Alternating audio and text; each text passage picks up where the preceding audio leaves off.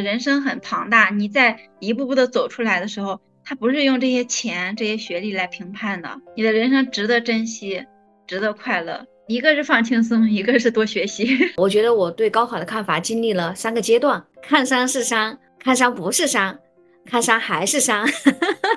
高考完了之后，自我感觉还挺良好，我就觉得一本啊 肯定没有什么问题。大家好，欢迎来到旺旺 book，这是一档关注女性成长的播客节目，我是今天的主持人晶晶。今天我们想要聊的话题是高考。那在正式聊之前呢，我们几位主播跟大家打个招呼吗？大家好，我是高考之前和高考之后都不断去做有关高考噩梦的叨叨。大家好。我也是高考，感觉是栽了大跟头的晶晶。今天其实是我们两个聊嘛，哈，哎，我也想问问你，你其实距离高考多少年了呀？你对于高考还有印象比较记忆的、印象比较深刻的记忆或者画面吗？我跟你说，就是你说我为什么不提前去啊写一些东西，就是。我是零九年考了一次，一零年考了一次，每次高考具体的细节我记得一清二楚。我就想，我为什么还要提前去写呢？因为我这辈子唯一的噩梦，唯一重要的事情就是高考呀。是吗？嗯，对，你是复你是复读了，所以说你有两次高考哈。对，我有两次中考，两次高考。我作为河南省复读过两次的人，就是人生的噩梦，就是一次次考试。哇哦，那你你中考也复读了？对呀，我中考也复读了。人生有多痛苦？人生就是这么痛苦。你为什么在中国的教育体制下，在两 两次中考、两次高考，现在还这么有灵气呢？我你看我被摧残的，就是我本身应该更加有灵气，但是我现在被摧残的，经常每天就一会儿躺平，一会儿摆烂，就是。就是我本身应该是有艺术细胞的，或者是有创造力的，或者是有很多能量的，但是我被高考、中考摧残了。你刚刚说你中考、高考前和高考后总是做噩梦。首先是从小到大我就一直在做噩梦，小时候会经常做噩梦被人追啊，因为可能老被我爸凶嘛。有坏人在在追赶，在打人，在在有战争，老是梦到这种有战争的这种东西。到要高考的时候，其实那从上高一，其其实也不是从上高一吧，就是初我中中考就有很大的心理阴影嘛。那其实到高考的时候就更严重了，因为我高中是比我我初中复读是在一个很相对来说当时很好的一个学校复读的。然后高考其实高中的那个学校是要比我那个学校差，差，也就是说人生要走下坡路，就是你要去面对一个更困难的事情，但是你又去了一个更差的环境，所所以那个时候是很痛苦的。就是本身我们学校那个管理风格，就是哪怕没有高考，我高中的管理风格也能让把很多人逼疯。嗯，你说那个氛围是什么样的氛围呢？每天早上五点多，就是他就是说你要跑着，呃，早起就就可能用凉水刷个牙，甚至老师说你不刷牙也行啊，然后就五点多你就要起来，无论天有多黑有多冷，你要起来去操场，要拿个本子，就是你手里必须有本子，每个人手里必须有本子，然后记单词或者错题去背。跑步跑完步之后就要立刻跑着回教室去背，然后一上午可能早上有两节课，上午四节课，下午四节课，晚上三节课。十点半以后放学，然后再跑着回宿舍，赶紧休息。到宿舍也是不许说话的，要立刻熄灯。对，而且我们就是经常月考、周考特别多，每次考试也都会有非常严格的排名和批判。嗯，你刚刚说的什么？老师说不刷牙也可以，这个也就太夸张了。然后还要每一个人手上都要拿着东西背，这个是不是有点像什么衡水中学的作风啊？我们学校的校长就经常去衡水中学学习，呃，说我们要就是以他为榜样。嗯，我记得我以前上学的时候，一起跑步啊，或者说去食堂去吃饭的时候，反正就是跑着去。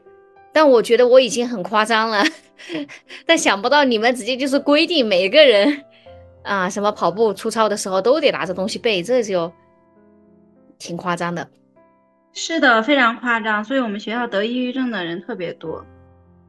天呐，嗯，那有关高考呢？就是你们学校的环境这么压抑的话，其实无非就是为了高考嘛。那高考的话，呃，你还有印印象吗？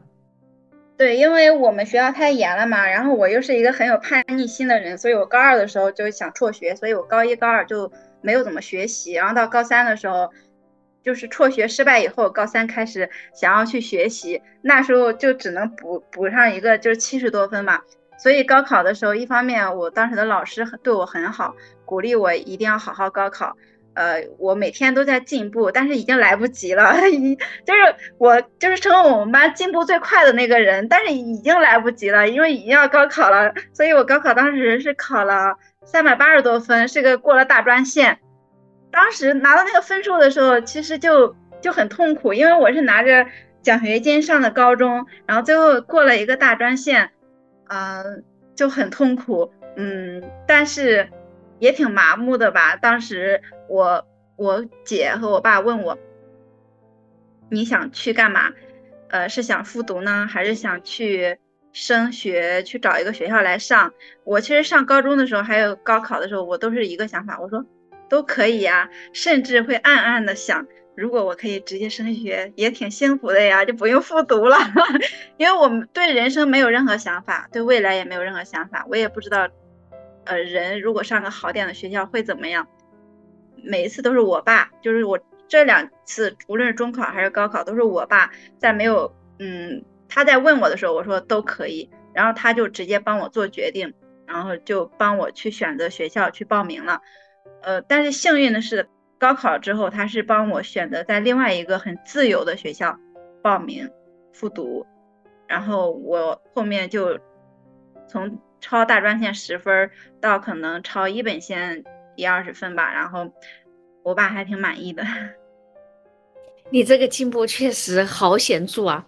一下子复读 从大专线超十分到一本线超十二十到二十分。对，因为我当时的朋友他们成绩都挺好的，他们复读的时候都是一本线复读，因为第二年的卷子很难，第二年的分数线比第一年要低很多，因为卷子很难，导致他们就很多。发挥的不是很好，所以他们第二年很多人本身第一年可能考一本线的，第二年考的分数就和我一样。天呐，那其实那对你来说，其实呃复读很划算；对于他们来说，这个复读简直了哈。有的甚至还，呃，我真的好像有个高中同学，第二年复读还越考越差了。对对，对他们来说很不划算。但人生真的不是说看到这里的时候就会觉得，哎呀，我又成功了，哎呀，我跟别人比我又成功了。但人生真的不是说到这里就是一个阶段，它完全不是一个阶段。就是因为我那个时候有一点沾沾自喜，因为我根本不知道人生应该干嘛。我高考之后，我第二次高考完之后，我都不知道我人生应该干嘛，我就去大学里面想着混一张毕业证，慢慢看能找个什么样的工作。所呃，所以是非常迷茫，非常没有眼光，非常没有计划，没没有文化的感觉。但是别人考得不好的人，他们反而到大学里面就憋着一口气，就是一定要再努力一点，考研究生啊，保研啊，或者是各种就是都非常努力。所以他们，我有很多同学，人家就考上了名校研究生、博士，还有名呃各种编制，各种。国企，而我呢，毕业就失业了。你刚刚说你有些同学就是继续深造，或者说去好的工作，你是说他们的大学可能没有你的好吗？高考没有我的满意，当然也有有很多没有我的学校好，有考二本的呀，他们考三本的都有，然后复读完之后考二本三本的都有，然后他们就可能会去争取考一个九八五的研究生。再去找一个更好的工作，以及拿奖学金，各种都比我努力的多得多。反正我就觉得高考完全它不算一个分水岭，也不算一个决定人生的东西，反而就是能带来很多各种各样的变化。对，我我回想了一下，我去，我是一三年参加的高考，到现在二三年，天呐，已经十年了，我自己都不敢相信。我对高考的记忆的话，我记得当时好像就是啊语文卷子啊，但是好像时间没有把握好，写作文的时候好像快马上就要交卷了，就这个蛮慌的。就现在想起来还觉得那个时候哎反正挺紧张，很慌。高考完了之后，自我感觉还挺良好的，就觉得一本啊 什么之类的肯定没有什，肯定没有什么问题。后来出了，后来出了成绩之后是三本嘛，就感觉啊，怎么是这样子，和我想象的完全不一样，就是这个预估的也太相差太大了。那就是高考的那个三本的学费就比较贵嘛，后来就是爸爸妈妈就说要我不读了嘛。后来我就是，还是自己去争取了助学金，然后去啊继续深造。对，哎呀，什么继续深造啊，就是去读大学，搞得像我醉了。嗯，哎，叨叨，你刚刚说你第二年高考是几几年来着？我第二年高考是一零年。哦，一零年，然后我是一三年。哦，那你上学还是挺早的，你复读了两年，其实还是说。嗯，好像你应该比同龄人就大一岁是吧？这个不精不精确吧？因为班里多大的人都有，所以有时候我也搞不太清楚。就是，好像我们班也有九二年的，也有九一的，也有九零的，也有八九的。哦，你那你说的是复读班吧？但是如果不是复读班，就年龄就比较平均吧？我说的就是大学。哦，你说大学是吧？哈，我当时其实考了三本之后，我记得在摩托车上面，我爸妈就问我，呃，就是我自己也相当于提出这个疑问，就说要不要复读。然后我妈的意思就是说，女孩子的青春就这么几年，本来现在年龄，对，笑死我了。你妈的观点好神奇，女孩子的青春就那么几年，然后如果再复读的话，那读出来的时候就已经比别人大一两岁了。那完全没有必要，就去那就去上学吧。你知道我爸说什么吗？我爸说：“你看静一丹四十多岁才结婚生孩子，女生只要努力，着什么急？” 天呐，你爸，你发现没有？这些观念其实很前卫的。他只有这一点前卫，他别的都很落后。他 既然这点不知道怎么回事哈，真的很前卫，但这点确实又很关键，这就很好。然后你觉得高考对你来说最大的影响是什么呀？高考对我来说最大的影响，它还是改变了我的人生吧。他把我送到了一个二幺幺学校，虽然我并没有很好的去利用这个资源，但是他给了我这个氛围。虽然可能很多工工作机会我并没有得到，我有学长学姐呀，也有同学拿到很好很好的机会，虽然我没有得到，但是你在那个氛围里面，它还是会影响很大的。嗯，那你的氛围可以具体一点吗？比如说他们都搞学习，所以说你觉得这个氛围很好吗？还是什么？还是说学校的宽松的校呃环境啊，嗯，什么之类的教友啊？我其实之前有一个理论嘛，就是说自己在学校的时候会天天骂学校，但别人骂的时候是不不舍得让别人骂自己学校的。那当时我在学校的时候，我会觉得我们学校有很多问题，比如我觉得活动太多了，因为我们是教科院。就是有各种乱七八糟的社团活动特别多，当然我现在想一想，活动多难道不好吗？其实还是说我太懒了，我又不想参加活动，又不想上课，还有就是我课特别多，你知道吗？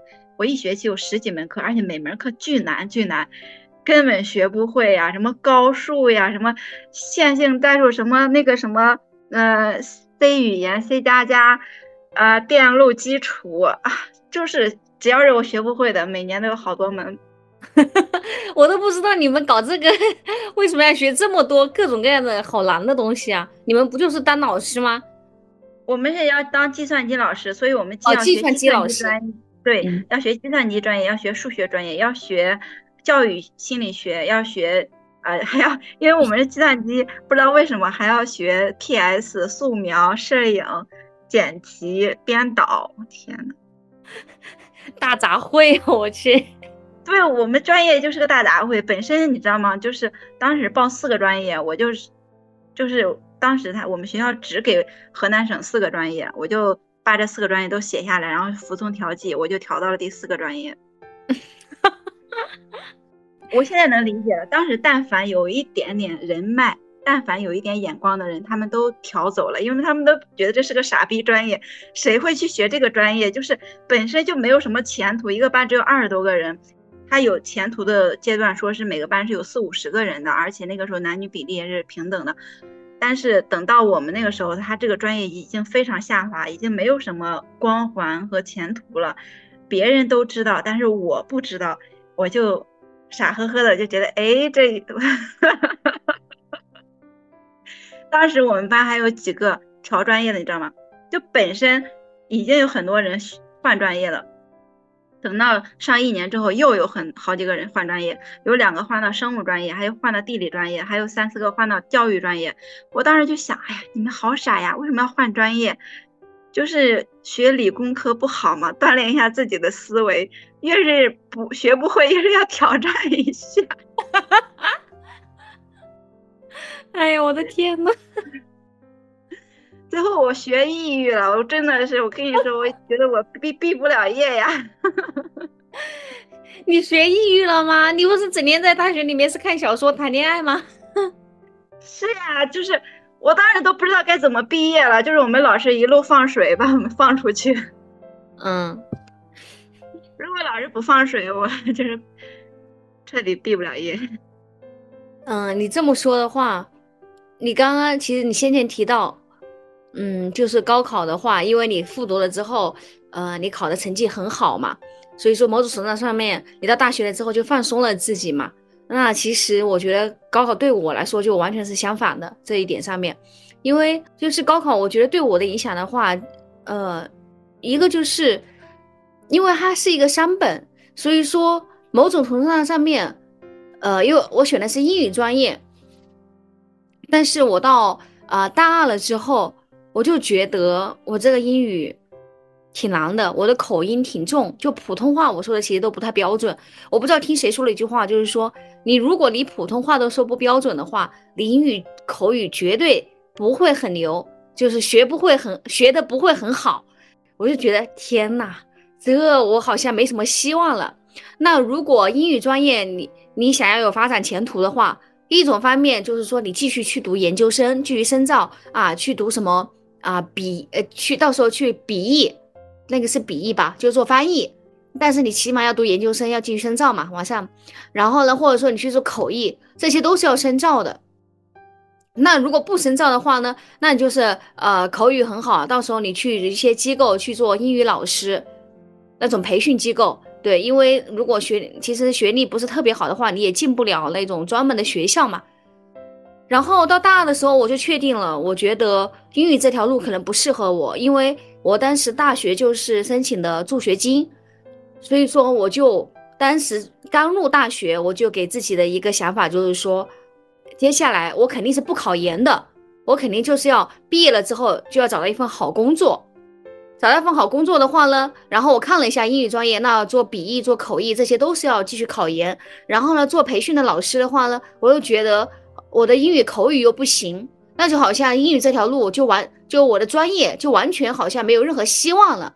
我当时是这么看的哈，那我就在想，我到底可以干什么？我，然后我大学之间还可以怎么折腾来找到一份好工作呢？我也觉得挺神奇的。然后不不知道是自己怎么想也好，或者说某种各种各样的机缘也好，反正我当时就有一个感觉，就是说，哦，广告行业它是不限专业啊。只要各种人，你只要会写东西，你就可以进入广告行业。所以说，我自己啊，大三的时候就去外面去找工作啊，去找实习啊，去一家广告公司。因为我当时的理想法就是说，如果我学校不好的话，那我大学里面就要多折腾一些履历啊经历，这样的话我到时候可以找到一份好工作。但是我现在回想起来哈，就是无论是说我大三的时候，我就去跟啊各个老科老师说。本来是一边在学校上学，一边在外面实习，后来甚至跟各个老师去说，就是说申请要他们让我就直接到外面去工作，啊，直接就是到时候期末考试我过来考就行了。呃，我选择所谓的广告行业去实习，后来呢，实习了之后呢，去找工作，发现广告行业那个时候有点走下坡路，然后我想进四 A。哦，不知道有没有走下坡路啊？反正就是说我当时是想凭借我的那份广告公司的啊实习经验，想进四 A 广告行行业的话，四 A 是很有名的嘛。但是我发现，啊，我面试了之后，别人给我打电话了之后，就后来还是没有要我。然后我也不知道还有什么其他的方式，后来就是阴差阳错的，啊，就跟着是大学室友，他的小姨在上海，然后可以住他那里。后来我就跟着他一起去了上海，啊，去上海来找工作。后来进了喜马拉雅，然后我觉得进喜马拉雅，哎，给我一个感觉就是，其实某种程度上是很幸运的，踩上了互联网的，加上呃互联网的呃有点尾端，然后呢加上知识付费的开端的红利。后来哎，在工作中啊认识了之前的前老板，啊辉总。然后呢，就去了一家创业公司，哎，我就觉得我的经历和我的大学同学相比的话，真的我这条路真的有点是不走寻常路。哈 哈对，因为我发现，因为我是湖北人嘛，我的大学同学他们啊，大多是湖北人，然后他们读完了之后呢，大多数其实就是在武汉找了工作。大部分做的都是与英语相关的培训机构去教孩去教小孩子英语，对，然后还有一些孩还有一些同同学呢，就直接回了自己的县城。然后我呢，我发现我这一路，如果是学校好的孩子的话，或者说如果是学校比较好的呃人，或者说他的专业也比较吃香，学校比较好的话，那可能他就比较明确，我接下来可能就去老做老师啊，我接下来可能就去某个企业啊，某个民企。啊啊，什么咨询公司？然后呢，我积攒相应的经历。但是我发现我自己就完全好像一条鱼，就投啊投入了这个整个市场这个大海里面。呃，选行业呀，选公司啊，选职业啊，很大程度上就是靠运气。对，就好像当时啊是什么公司？哎，我所谓我有一个念想了，我说，哎，我觉得广告行业，嗯，它不限专业啊，没有门槛。然后呢，我去，哎，我如愿，确实这个是按照我的想法去了广告行业。但是后来所谓的去上海，啊，以及去喜马拉雅，其实某种程度上都是靠机缘。比如说我去上海的话，是因为我大学室友说，哎，他的小姨在上海，然后呢，我们要不要一起去？我就去了上海。那去喜马拉雅就是我到处投投投投，恰好喜马拉雅当时那一个，嗯，我的那个老大他。在那边，其实他他一个人，他光杆司令，他刚开始招人，然后知识付费刚兴起，连知识付费是什么，大家都不知道。真的好幸运啊！因为对，其实你选的行业也是我梦寐以求的，但是我当时就不知道这世界上有这种行业，因为当时别有个学长跟我说他要去类似美团的地方，我就想，哎呀，那是一个什么乱七八糟的地方，你为什么要去？我都不知道这个世界上就是还有互联网内容这个行业。是的，是的，当时那个岗位是内容运营，然后呢，我记得他面试我的时候，他其实也有点看中我，可能所谓的，因为他一个就是他需要招人，其实招一个实习生嘛，那恰好我这个实习的经历呢，啊，有广告公司实习的经历就要写文案，然后呢，我还记得我给了，呃，他还看了我过往写的一些文案的一些链接、一些记录，然后就要我了，毕竟其实，呃，实习生其实。要一个人，不要一个人，他随时把你可以把你开掉。其实，但是呢，他的这个随意的决定，其实某种层面可能就奠定了我一生的。哎，当然这个可能说有点太太夸张，太夸张了哈。但是某种程度上就是我的职业的方向，职业的路径，真的是改变了你的职业方向呀。因为不是说你是个实习生去了那里，而是说你是在那一年做实习生去了那里，那是他整个行业的开端。你想想，如果是五年以后，就算去一个九八五的实习生，他也拿不到你当时的项目资源。你当时跟着你老大自由自在的做所有的大 IP，现在的九八五毕业之后去喜马拉雅，他是接触不到这些东西的。啊，某种程度上面有些东西真的，你当然大体来说是很幸运的哈，但是当时太年轻了，那你好像又很很多时候你又接不住，你知道吧？你不知道自己当时有多幸运，在那个环境下，对你只会觉得是的，是的，嗯，其实一八年后面咱们做同事的时候，我也没有意识到，就是我们当时有多幸运，就是我们到底面临着多大的机会。其实如果当时再努力一点，就可能那个机会又会放大很多倍，因为它是指数级的一个放大，但当时是。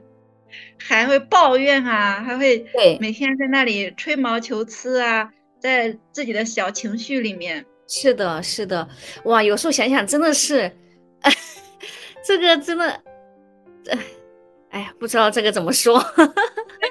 当就心胸开阔，或者是说有眼光、有见识一点。就像我今天看到那个清华的投资人，他就是因为有眼光。其实现在抖音也已经到了末尾了嘛，他因为有眼光，所以他知知道怎么样最大的去放大自己的势能。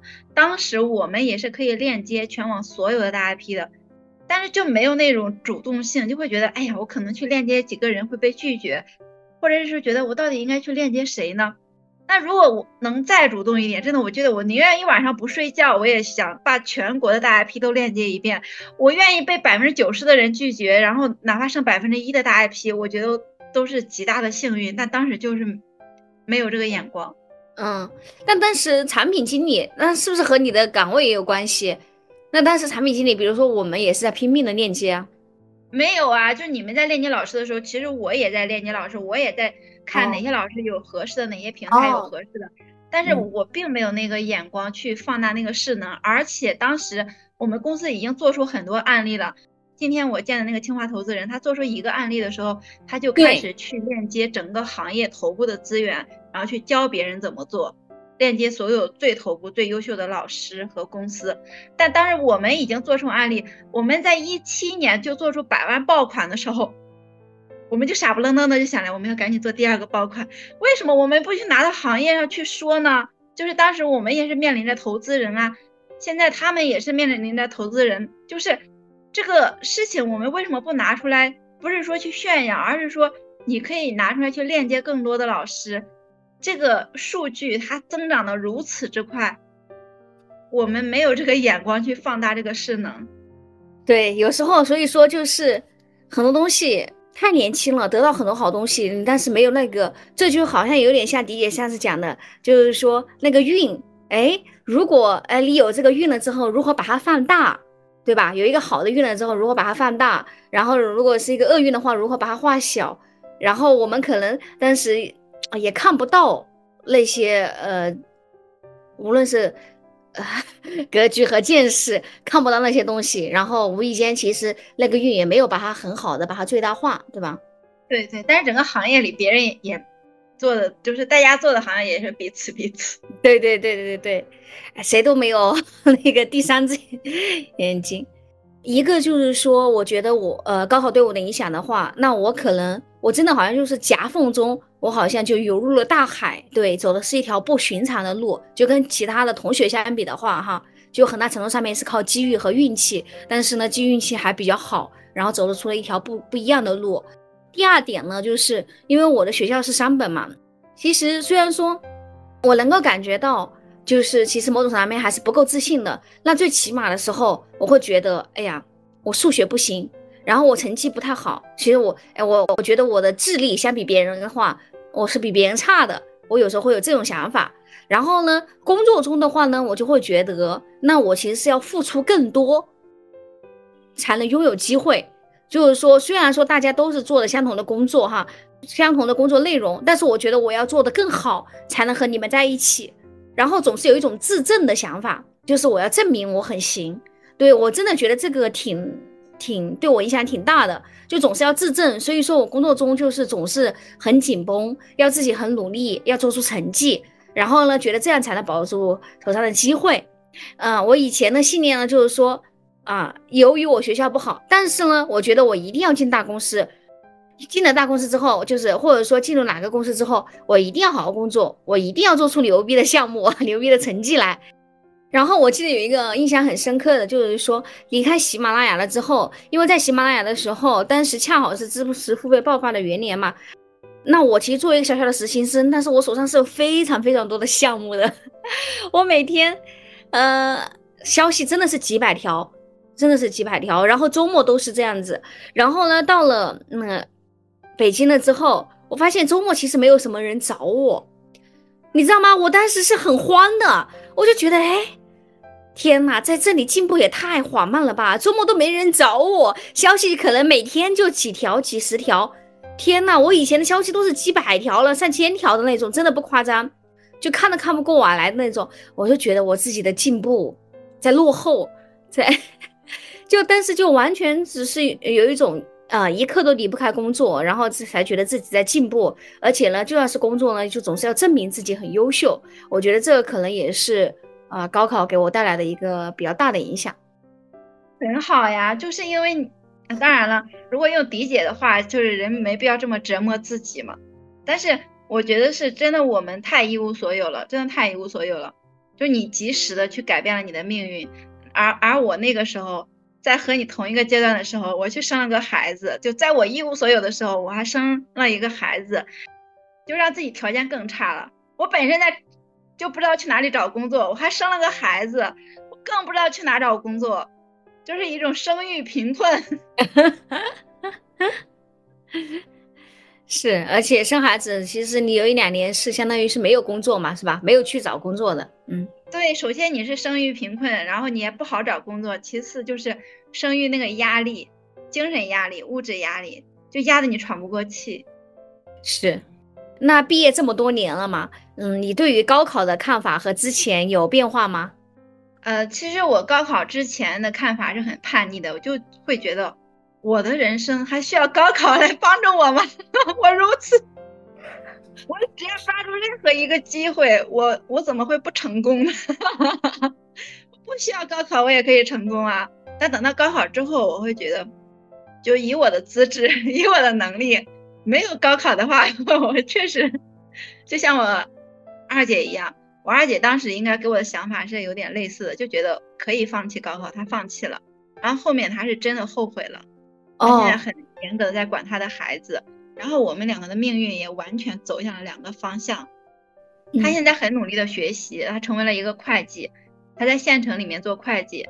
他非常羡慕我和我姐，他觉得我们过的生活是天堂上的生活。虽然我觉得我和我姐今天还在打电话，就觉得自己的生活如此的悲惨，真的如此的痛苦，但是我二姐就会觉得我们俩的生活。非常幸福，极度幸福，他就觉得我们已经幸福的开始自寻烦恼。其实我有时候觉得人的不同的阶段，其实他都有相对应的一些烦恼，就可能在，比如说当你是完全，我以前也会觉得，如果是有全部都有钱了之后，那你完全就不会有那种各种各样的窘迫的物质上面的烦恼呀。但是其实，嗯。其实就是因为你在精神和物质上得到一定满足的时候，你在向上探索的时候，那个痛苦才会被无限的放大。就我觉得面对的痛苦是不一样的。嗯，对，因为你下面的痛苦是可解决的，它是一个具体的问题。你在网上这些问题都非常难解决。还有一个就是因为我们的起点实在太低了，咱们都是从农村走出来，那这个起点已经低到这个时候。其实，如果我们资质平平的话，那高考就是改变命运的一一条道路。我二姐如果哪怕上个三本、二本，她的资质是比我好的，就无论长相还是性格，还是智商、情商，他都比我好的。但是其实他现在也挺满足的嘛，他他在县城里很努努力的做一个呃会计，他也挺满足的。因为他他非常努力的生活，他觉得我就是非常不努力的生活，所以觉得我过得这么好，我还在抱怨，还在每天什么什么的。呃，但是就是对于我们起点如此低的人，那高考肯定是改变我们命运的一个东西。就是我高考之前认认为高考改改变不了我的命运，高考之后我认为高考真的改变了我的命运，因为我就是一个资质平平的人。那如果说对于现在的其他人来说，我会觉得。高考依然是对于底层最底层的人来说是改变命运的一一条可能最快的途径，但是如果就是说真的失去了这个途径，想办法用别的就是自学能力，如果就是悟性啊，嗯，那个什么眼光啊，如果跟能跟得上的话，还是有很多学习的途径的话，还是可以改变自己的命运的，但是太难了，太难了。嗯，基层女性的那个作者，其实她好像是高中没毕业吧，还是说，反正肯定是没读大学的。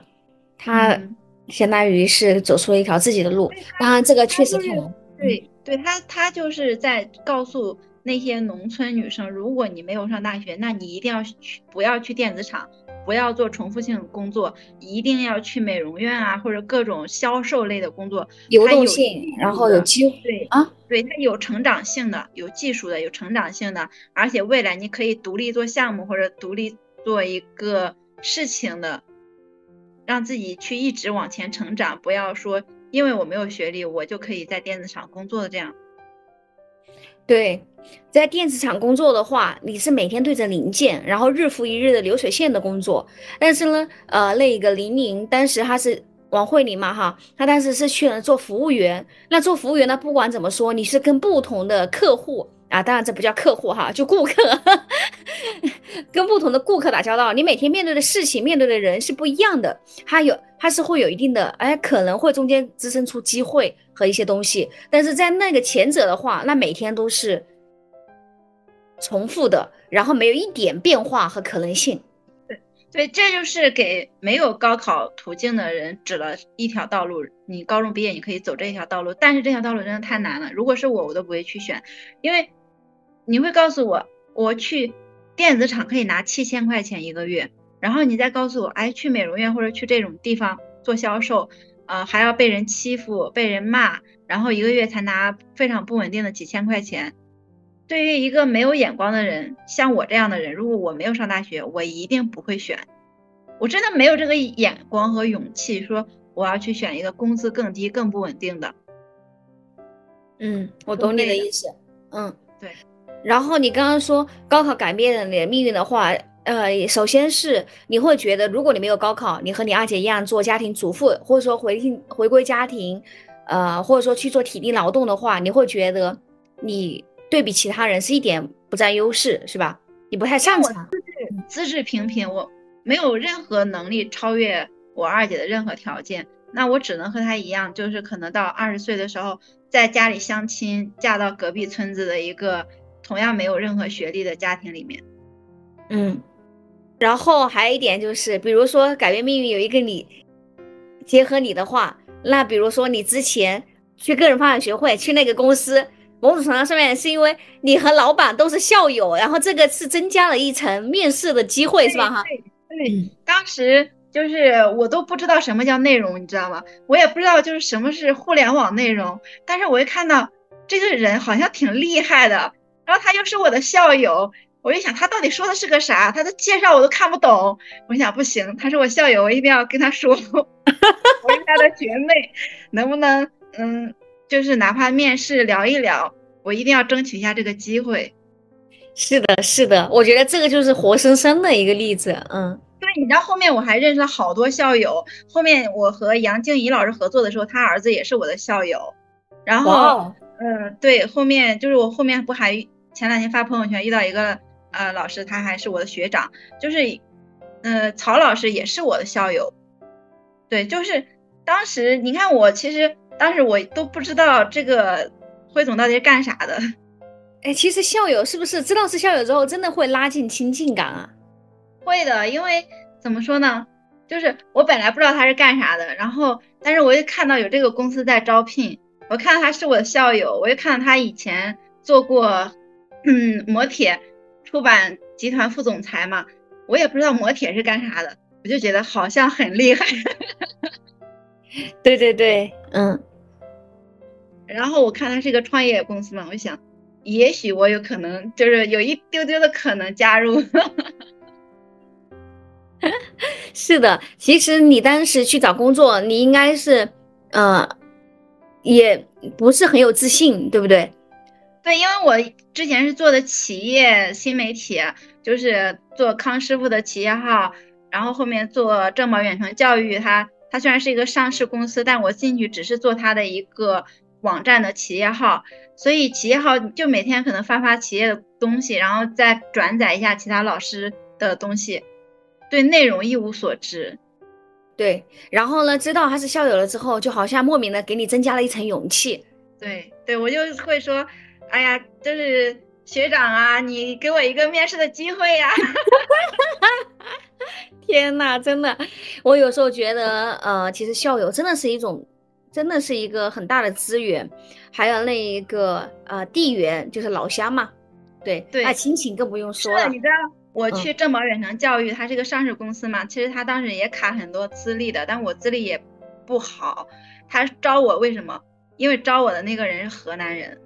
他说是因为我是河南人，他招的我，我当时都感动哭了。我就想我在北京进上市公司，是因为 招我的人他是河南人，我就很激动的进去，但是后面感觉这个公司就是，呃，这个岗位有点不够有成长性，我后面离职，离职之后，然后遇到辉总就觉得啊是校友，一定要抓住这个机会，然后到后面遇到那个杨建怡老师，他他的儿子是他的经纪人嘛。他儿子也是校友，后面我们关系越来越亲近的时候，非常信任。其实信任里面也加了一层，我们是校友。是的，是的。我进那个酷狗啊，虽然说也有面试各种因素哈，但我觉得有时候面试成不成有各种各样的原因在里面。那后来我进去了之后知道，哦，我的顶头上司也是湖北人。对，其实有时 候，嗯。就这些因素还是蛮，就人好像天生的就许呃，就是会对这个东西有亲近感。对，就是，呃，我当时去那个正派远程教育，那个领导他就说，他说我就是因为你是河南人，我才仔细看你的简历。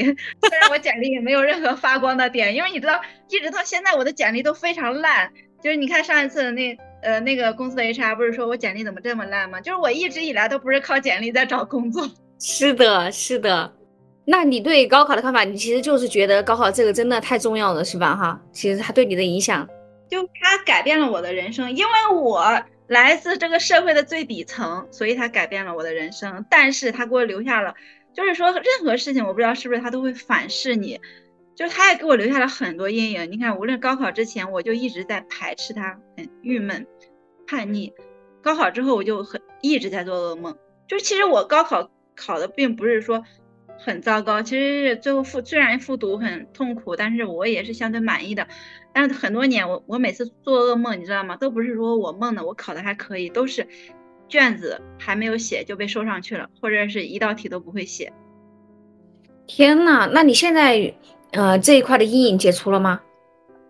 好像从这两年，今年开始有点解除吧，因为我好像在刻意的去。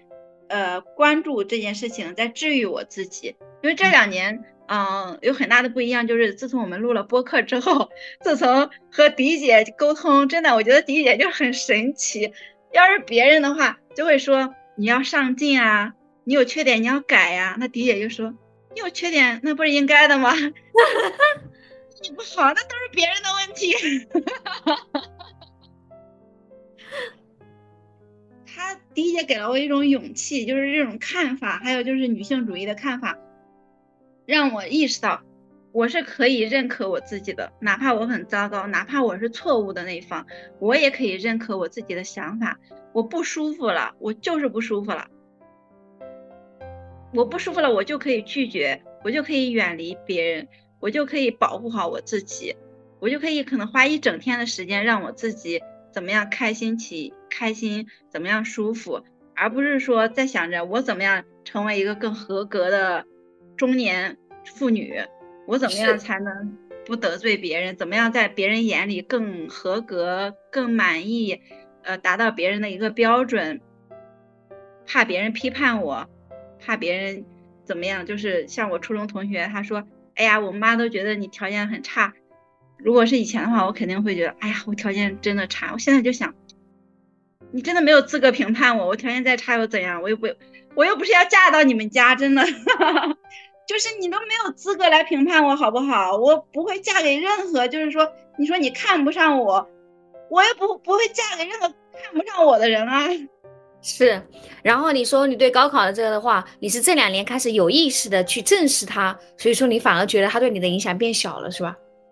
对对对，会变小，但是同时也，呃，也真的就是现在去给你总结的时候，我如果以前我会觉得呀，高考就是一个很垃圾的东西，它让我抑郁。我现在会总结，那作为一个我这种来自底层的资质平平的人，高考它就是改变了我的命运。我真的，我现在会知道自己就是来自中国最贫困的一个，嗯，村庄。然后。你的大学同学的话，他们是不是大部分在湖南工作呀？就是比如说，湖你的二幺幺是在湖南读的吗？嗯，没有没有，他们没有在湖南工作，因为大部分其实呃，就是这个学校它还不错，但是它还没有强大到可以给你一个优越的工作的地步，所以大部分人呢都是回到了自己的呃省会，自己所在省的省会。其实我后面也发现这是一件很幸福的事情。比如一个人他是在四川的一个呃县城或者是哪里，然后他去成都工作，他就幸福感会很强。他在成都做一个老师，他幸福感就会很强。而且后面你知道我是很多年以后，就是我在我这几年一迷茫，我就研究一下怎么考教师编制。我上大学的时候，我都没有研究过怎么考教师编制。我这两年一迷茫，我就说，哎，看一下还有没有机会考，然后发现没有机会考了。但是我发现很多城市他们是优先录取本地户口的，所以就是当时考编制已经很难了，因为教师编和公务员不一样，你公务员可能就是你大专学历也可以考，三本也可以考，二本也可以考。教师编制不一样，现在教师编就是，比如你在一个四级、四线城市、五线城市，现在都要求研究生，高中、初中都要求研究生，所以像我这种本科学历是没有资格去考的。那当时其实我们毕业的时候已经很卷了，已经很卷了，只是说现在更卷。但当时毕业，我如果去考，还能考上，我没考，现在已经没有机会考了，因为我是个本科生。对对对，哎，主要是你当时也说过你不太喜欢当老师嘛，我觉得你就别别总想着考这个了。我我是不喜欢当老师呀，我现在就在这里去说，当然是一件很羞耻的事情。我不是为了喜欢当老师而当老师，因为这辈子都在漂泊，没有任何人能给到我依靠和保障。但是我说这句话也很羞耻，我为什么要就是总是在抱怨没有任何人能给到我保障？我到底在期待谁给我保障？而且这个世界上。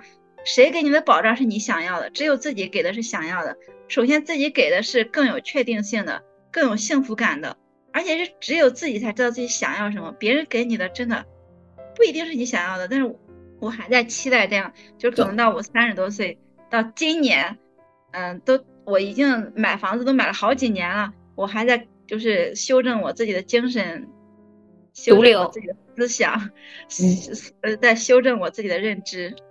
是的，是的，嗯，我觉得我们都天然都会有一点，就是这个，我觉得也很正常。我前段时间也会觉得，我说天呐，全世界没有一个人可以依靠，自己孤零零的一个人，就觉得好好无助啊，就是觉得想找一个保障的感觉。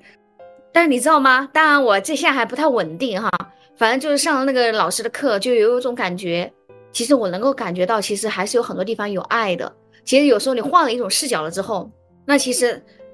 宇宙和大自然，啊，和我们内在的成内在的自己，永远会，就比 特别是大自然吧，它永远给到的是无条件的，它不带任何评判的，然后会给你很多的啊滋养和能量。然后呢，呃，宇宙和内在的自己，你会发现，你看，你比如说从去年，哎，到现在，哎，这一个多月，不管怎么说，你进入了一种新的生活，然后你目前觉得还可以，对不对？还还比较快乐，是不是？他说。你要相信你内在的自己，他就会给你安排一条，嗯，最适合你，然后呢，最就是有利于你成长的一条路，就有点类似于一切的安排都是最好的安排。然后那为什么？哎，你看，比如说我的话，我没有，呃，我找工作也总是碰壁啊，各种各样的之类的。后来你们就一直叫我回来，然后呢，我这个人又那么直烈，我就一直。你越我回来，我越不想听你的，怎么总是叫我叫我，好烦啊！就就跟我爸妈一样，就进入叛逆期那种感觉。但是呢，你发现没有，就派一个人又一个人来跟我说，然后呢，不止一次，三番五次不同的人来跟我说。那其实某种程度上，那是不是也是？其实这个说的有点悬了哈。那我就会这么理解啊。那可能宇宙就是那么的爱我。然后呢，他看我这么冥顽不过，他不断的派人 来来叫醒我，来让我走上这条路。还有一个点就是，你提到其实你大学同学他们都回了省会城市嘛，那其实某种程度上面，你看你实现了某种上的财富自由嘛，那其实就像上次迪姐讲的，我们还是沾了地利的光。那不管怎么说，你的那个婚姻虽然说从世俗意义上来说好像是失败了，怎么样的？但是某种程度上面，好像也是命运的安排，把你带到了北京，啊，河北是吧？哈，然后呢，到北京工作。嗯，对，因为就是，孩子的户口是在北京嘛，然后所以未来的规划整体都是在北京的。而且怎么说呢？我其实昨天你知道吗？我同事还在问我这个问题，因为我们最近不是也。遇到一个很优秀的老师，他跟我们讲，就是说，嗯，对于我们普通人来说，改变命运就是很关键的一个点，就是说你婚姻的选择呀，还有很重要的一个点，工作的选择。但是他后又说了一个点，就是城市的选择，你选择哪一个城市，它也决定了你的命运。那我为什么选选北京？我跟我同事去昨天交流了，我说我只有一个原因，就是因为孩子，因为婚姻，我必须选择北京，要不然我是没有勇气来北京的。我想北京跟我有什么关系？我当时如果让我去找工作，就是如果嗯我一个人没有对象的话，我就会想。那我是不是可以回郑州？或者如果我进不了郑州的郊区的学校，我就可以去郑州以外河南的其他小城市去找一个学校的工作当老师。因为一个班的同学都在做这些选择，就会觉得我就必须去做这个选择，要不然这个社会就不不需要我了，要不然我这个毕业证就没有用了。我是有教师资格证和毕业证的，我必须要去那里。因为我靠我自己，我可能只能抓住这样一个机会，我就去小城市当一个老师。然后后面是我的同学都是做这样的选择，我甚至很羡慕他们，因为我放弃了这样一个选择，我很多年都在羡慕他们。就他跟我交流的时候，就是说，嗯，其实后面有很多人在劝我说，你不要羡慕别人，因为因为你太穷了。他说，一个很穷的人是不适合去考编制的。你太穷了，你到那里之后，就你连孩子都养不活。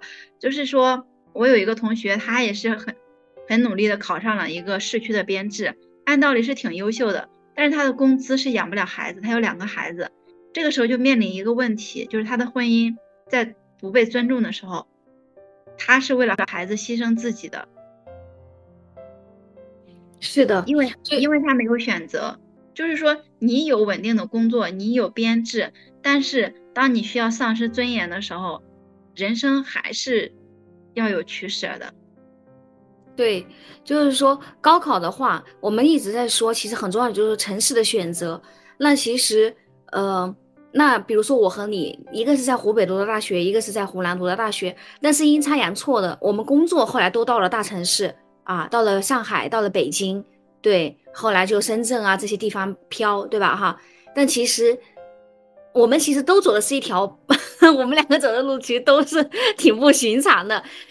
那些同学不太一样，但不管怎么说，虽然也不是说一定要比个呃，就是说都有各自的幸福吧，但可能就是说目前这条路，我们自己路的话，好像我们觉得会更更更适合我们自己，更自由一点点。嗯，对，首先我是懒惰且自由的，我不喜欢打卡。现在。如果真的给我一个有编制的工作，说一个月一万块钱，让我每天要早晚打卡去写很多材料的话，我是不愿意的。我和迪姐的想法是一样的，就是我宁愿去省吃俭用，我也不想再过那样的生活，我也不想再牺牲我的尊严。所以同理，其实不只是工作上，感情上也是这样。我可以省吃俭用，我可以过得很狼狈。但是我不想再牺牲我的任何尊严和情绪。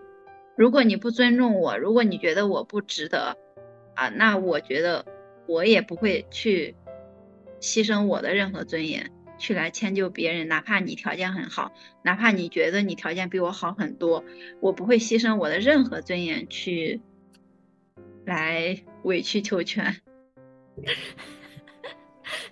是的，你看，这就是，嗯，就高考了之后，然后呢，虽然说你也在湖南读的大学，但是你没有，呃，在湖南，所以说，如果我或者说回那些省会城市，不然的话，你的这些思思想的话，可能和你的同学，大部分同学是一样的思想，但是你现在的认知就完全不一样，你发现没有？嗯，但是不能说这个认知更好，对对对，也是。我就是去省会了，那我可能就会争取成为一个好老婆、好妈妈。就我没有资格去挑选，就是在需要牺牲的时候就立刻牺牲自己啊，尊严算什么？就是只要有一个完整的家庭，在这个社会里能成为一个幸福的中产阶级，我愿意牺牲所有。只是说我一步步走到现在了啊，我可以说我不牺牲，我拒绝牺牲，我愿意。啊，忍受贫寒，我愿意忍受不稳定，我就是不要牺牲。但是其实这句话也是，他他就是一个非常，嗯，怎么说呢？其实，在很久之前我别人去说我不愿意委曲求全做任何事的时候，我是不理解的。我觉得这世界上所有的事情都可以，只要为了得到它，或者是说，比如为了得到一份爱情，为了得到一份工作事业，所有的事情都可以牺牲。但现在的话，我觉得啊，我可以不牺牲了。啊，可能我觉得这条路是真的挺适合我的，很适合我，但是这不算是一个正常人。不，我觉得这如果是一个健康那个的社会的话，本身这应该就是一条，应该是鼓励每个人都过这样的生活的一个社会里面，我们都是来自底层的人，底层的人被牺牲尊严是很正常的一件事情。我想想，虽然我觉得我对我爸有很多抱怨，但是。呃，我愿意给我爸钱的一个问原因也是，他为了养活这个家，他无数次的牺牲了他的尊严，他无数次的去做最苦最累的活儿。嗯，就这件事情，就是如果我还在，我没有高考，那我现在还在村里的话，我的尊严依然的，依然可能会被无数次牺牲，因为。没有这个条件去维护你的尊严，你只能说我能把具体的生活问题解决就不错了。就像村子里那些没有读过大学的人，他们盖一栋楼或者是买一辆车，他们就觉得这个人生已经嗯达到了顶峰。他们无所谓，就是说在外面有没有牺牲过自己，偶尔牺牲过自己一点尊严，有没有被别人呵斥过，有没有做委曲求全的工作，对他们是不会去思考这个的，因为可能这个工作很苦、很脏、很累，同时还不被别人尊重的情况下，他也愿意用这个工作来置换一辆车。是，我觉得这些很多时候都是认知决定的嘛，每个人的认知就决定了他的行为，决定了他的做法，这些。还有个原因就是。我我我没有生很多孩子，然后我现在可能没有过多的其他的负担，虽然我也有负担，我有一个需要养老的父母，那如果我还有更多的负担，哪怕就是我有大学学历，我可能也有很多需要，我可能也有很多时候需要牺牲自己的很多感受的时候，是，然后回到高考哈，就我觉得我自己的对于高考的看法。啊，和之前相比的话，我觉得我对高考的看法经历了三个阶段。啊，用那句话说就是什么？看山是山啊，看山不是山，看山还是山。对，然后第一个阶段的话呢，就觉得自己是可以逆天改逆天改命的。就是说，我记得当时，后来我就跟自己说，三本又怎么样？最重要的是能力，就算是三本，我一样可以混的啊很好。甚至比别人做的更好，对我真的是这么想的。然后呢，到了第二个阶段的时候呢，就无论是经历上，呃，经历了一些一些求职上面的歧视也好，还是说看到了别人的那一个学校，他的那一个师资的资源啊，校友的资源，以及别人的各种活动啊，别人的那种，哎，我觉得眼界上的拓宽啊，各种东西，我觉得这这个差距真的。你你不能忽视啊！你不能把它当做一个房间里的大象看不到它呀。我觉得高考真的很重要。然后到了现在这个阶段呢，我觉得我也承认高考很重要。但是呢，我觉得更重要的就是说，我我觉得某种程度上面，呃，除了清北复交，其他的学校的话，那如果你没有上清北复交，其他学校我觉得无所谓。比如说我跟我妹妹，我妹妹高考完了嘛，今年。哈，考了大专，然后我是这么跟他说的哈，我就觉得，哎呀，除了清北复交，其他学校其实都差不多。他的意思说还要考专升本，呃，因为但这是别人的那个，我也不好说太多，因为我其实也不是太懂嘛。但我的感觉就是说，没有必要，就是说一定要去啊考专升本也好，或者说继续考研也好，就是尽早去市场上面去接受真实社会的捶打。真实真实社会的，真实社会的锤炼，对，然后呢，努力的去探索自己，多经历一些事情，对，然后探索自己的天赋也好，然后呢，让自己嗯积极乐观，身心健康啊，这些是更重要的，就是相当于就回到了这样一个阶段，嗯，那其实高考的志愿的话，现在恰好就是高考完大家都在填志愿的阶段嘛。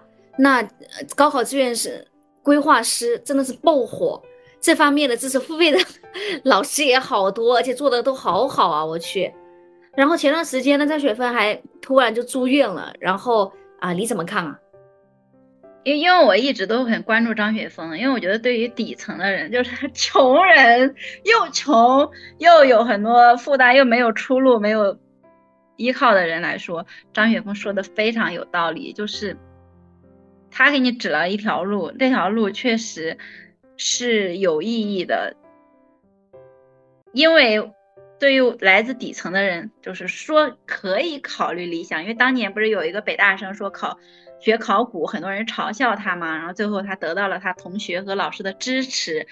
但是北大只有一个北大，我觉得对于我来这种勉强考上二幺幺的人来说，我是没有资格追求理想的。我也不知道理想在哪里，我可能需要找一个比较好找工作、薪水还不错、难度没那么高、不需要人脉就能找到的工作一个专业。也不要，就是学习难度也不要太高。就比如我我自己学的这个专业，真的难度太高了。了解，嗯，其实张雪峰这个事情的话，我整体上没有特别具体的了解，然后大体上面的感觉就是说，好像这个事情就是说张雪峰可能说实话，然后可能得罪了某些人的利益。对，他是一直在说实话，然后他又是顶流。顶流说的很多话，他就是永远都是会被攻击的，因为任何行业的顶流和网红，他是不能说有伤正能量的话的。嗯，就是一个人一旦成为了顶流，一个行业的顶流，他是有社会责任感的。就是虽然你说的是真的，但是你同时还要引导引导社会责任感。啊，就是不能引起社会，就是大家都都开始，嗯，怎么说呢？都开始愤青、愤怒，开始去反抗，就就教育不公平，职业不对，甚至引起社会动荡。嗯，对，就是每一个顶流，他是要有社会责任感的。这个社会责任感，某种程度上面好像要打引号。这个说的 这个责任感，就是说 不要引起社会骚动。一个是不要引起社会骚动，但是同时还是希望能给底层多一些指导。每个人都想追求理想啊，但是如果你来自这个社会的最底层，你到底怎么去追求理想，它也是很难的，很艰难的。对，然后我感觉这个报考志愿爆火的话，是因为我在想，是不是大家都太渴望或把这个看得很重要才会爆火嘛？这个需求就会很旺盛，所以说才会火嘛。然后我在想，是不是太过于依赖这个所谓的资源了和大学来？那是因为如果还有一至少应该还有一半以上的人，他需要这个通道。但我在想，其实虽然说这些肯定是有一些自信息差哈，但是一个就是说很多行业是不是变化很快很大，不一定是所谓的什么所谓的什么自呃资高考规划这个什么资源规划是能够了解到，他这个是权重的问题。不是说我给你这个专业你就一定能过得很好，而是有些专业你选了之后你可能完全没有出路。首先，你先要把那些可能对于底层的人来说，他首先要把那些完全没有出路的专业避开，然后尽量去选那些可能性更高的专业。那些可能性更高的专业不一定说你毕业以后就会过得很好，但是如果你选了更差的，你可能就难度更高。反正我就觉得这个专业，说实话，因为我从事的完全跟英语不相关嘛，所以说我就觉得，所谓你选专业的话，嗯，晶晶你是学的英语，然后你找的是内容行业，我我是学的教育，我也想找你的工作，但是我不知道呀，我因为我的校友、我的学长、学姐、老师没有一个人会给我提供这个思思考，我也没有能力去判断说。我可以去那个公司做内容行业，你这个岗位都是不存在的，你知道吗？十年前你的岗位都是不存在的。你让一个再优秀的人，他怎么判断说，哦，我未来可以做一个和晶晶一样的岗位？是啊，所以说发展太快了，很多东西不是规划出来的，就是很多时候我觉得。英语专业你知道吗？英语专业就是张雪松说的最差的一个专业。他当时应该是说，就是说这个专业太卷了，就哪怕名校毕业，英语专业他也不好就业。当然，你英语专业你毕业之后，你找了一个很好的工作，那不代表别人可以找到。就像现在，如果你是九八五毕业，英语专业，你觉得你去喜马拉雅很好去吗？你觉得你去腾讯，你去酷狗，你做但是就算我是别的专业，也不一定就很好去。对，因为本身你你这个专业，你这个行业就是很小众的一个行业，而且现在行业下滑之后，你看你作为经经验如此丰富的人，也只获取部分的机会。按照道理来说，如果这个行业没有下滑的话，你现在应该是这个行业的巅峰。但是这个行业已经下滑了，你经验如有做了如此多的大项目，你现在也没有那么多的机会。那你想，九八五毕业或者三本毕业。无论是本专业还是不是本专业，他在这个行业他也很难获取机会。那他去其他的行业怎么去获取机会也很难。所以他们只是说先把难度降低，先把难度降低。一个本来就没有资源、没有人脉、没有任何条件的人，如果他现在去一个三本读英语专业，如果他今年毕业，你再说这个社会在发展，他也很难找到出路呀。除非他过度的聪明。过度的能干，过度的努力，但是普通人，我们都是普通人啊。如果我们自己在那里，我们都很难。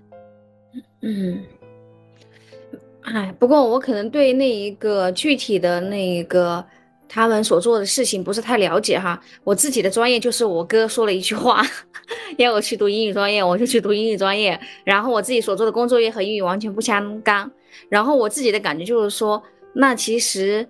嗯，就不用把太多的指望，就好像啊，填好一个志愿就能够改变你的人生一样。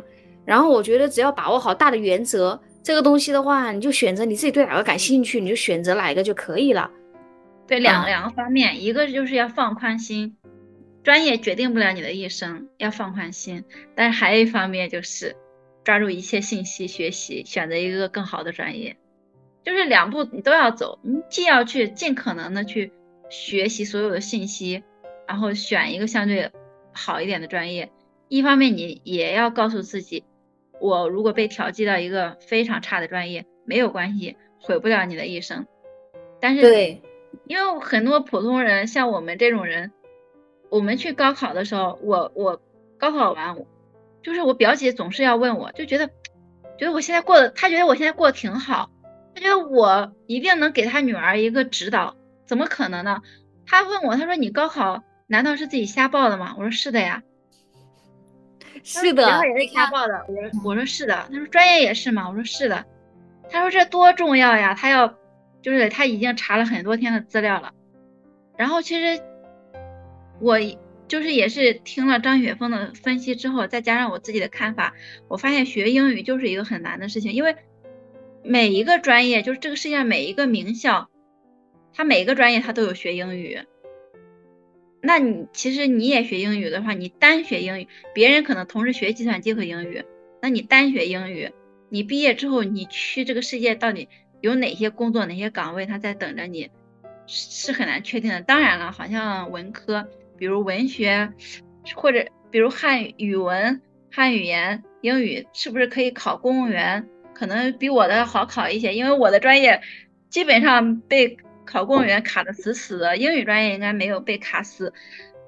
这些我不懂，但是相对来说，作为一个普通人来说，英语专业它是会更卷，因为每个专业都可以卷你。唉，那可能里面还是有很多门门道道吧。只不过我们比较幸运，随意的填，然后现在也走出来了。如果当时有人指导你，也许你会过得比现在更好。只是说我们现在。就是说，勉强已经已经就是说，在各种风口里面，他已经把给我们带来了很多机会，我们已经很感恩了。嗯，那对于高考填志愿，你有什么想法和建议吗？就像迪姐说的，内心要强大呀，要相信自己啊。就是如果高考，如果就有的人放弃高考了，你可以参考一下基层女性，奋斗出自己的一生，因为。其实，就算你有名校，一个普通人就算是名校毕业，现在也很难说就能获取很好的岗位。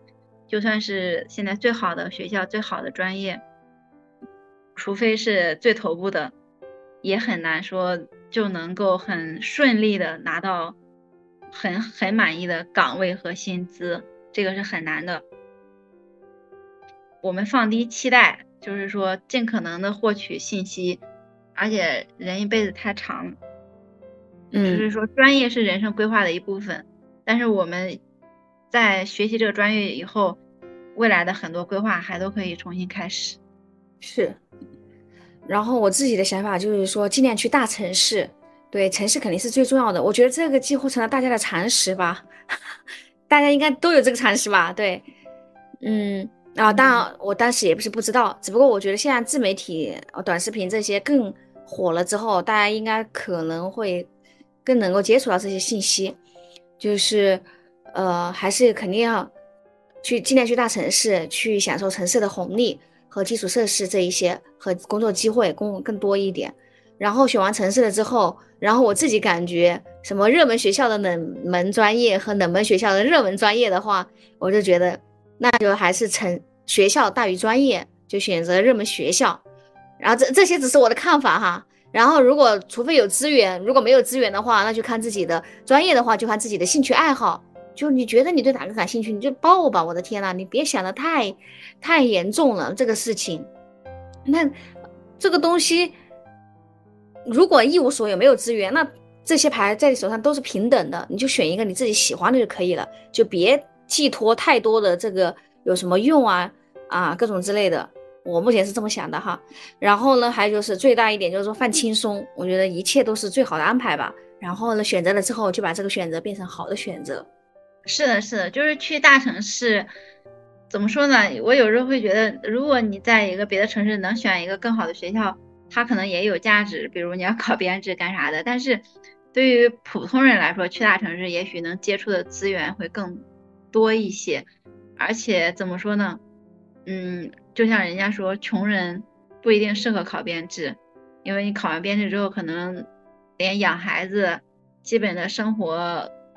生活物质能力都没有，是的。那如果在大城市，可能对于普通人来说，给你一个拼命，你可以拼命拼命的机会。如果在小城市想拼命，可能不是很好拼。在大城市，你拼命的努力，拼命的熬夜，也许能拼出一些机会来。对对。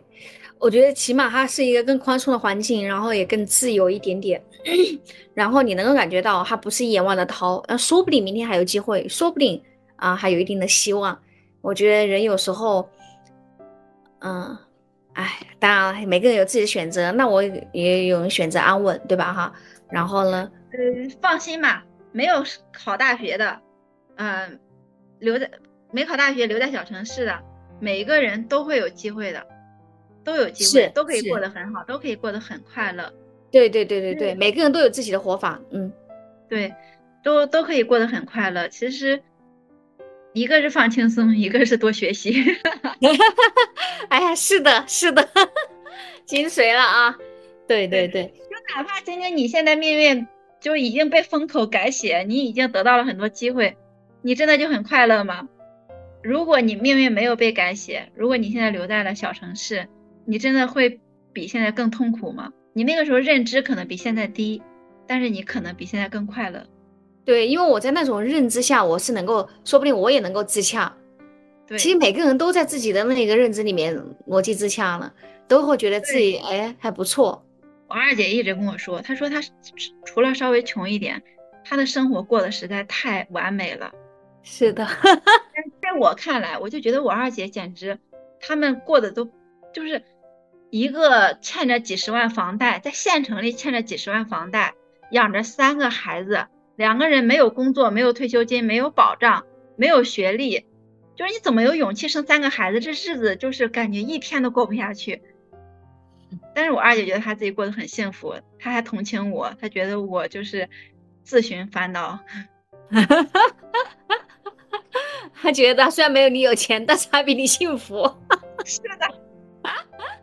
哎，我要笑死！是的，每个人都可以过上幸，都会过上幸福的生活的。就是还有一点就是说，无论你现在过得有多差，其实你都是在自己一个个选择之后，他结果带来的结果。我今天有一个老师就说，哎，他的朋友赔了几千万，我说他会不会抑郁症啊？他说并不会，因为你的人生，你的人生很庞大，你在一步步的走出来的时候，他不是用这些钱、这些学历来评判的，你的人生值得珍惜，值得快乐。哇塞，这是我们叨叨真的 如此正能量，如此输出，给世界撒满爱哈，要大家充满信心。嗯，可以的，可以的，那就放轻松，不断的学习，相信每个人都可以过上啊，就算在听我们节目的听众朋友啊，高考如果没有考特别好的话，那其实。你都可以过上一个很快乐的生活的。那今天我们的节目到这里就结束喽，欢迎大家在小宇宙、网易音乐、荔枝 FM 和喜马拉雅等平台搜索并关注我们的节目，也欢迎大家通过留言、评论的方式与我们互动。拜拜，拜拜。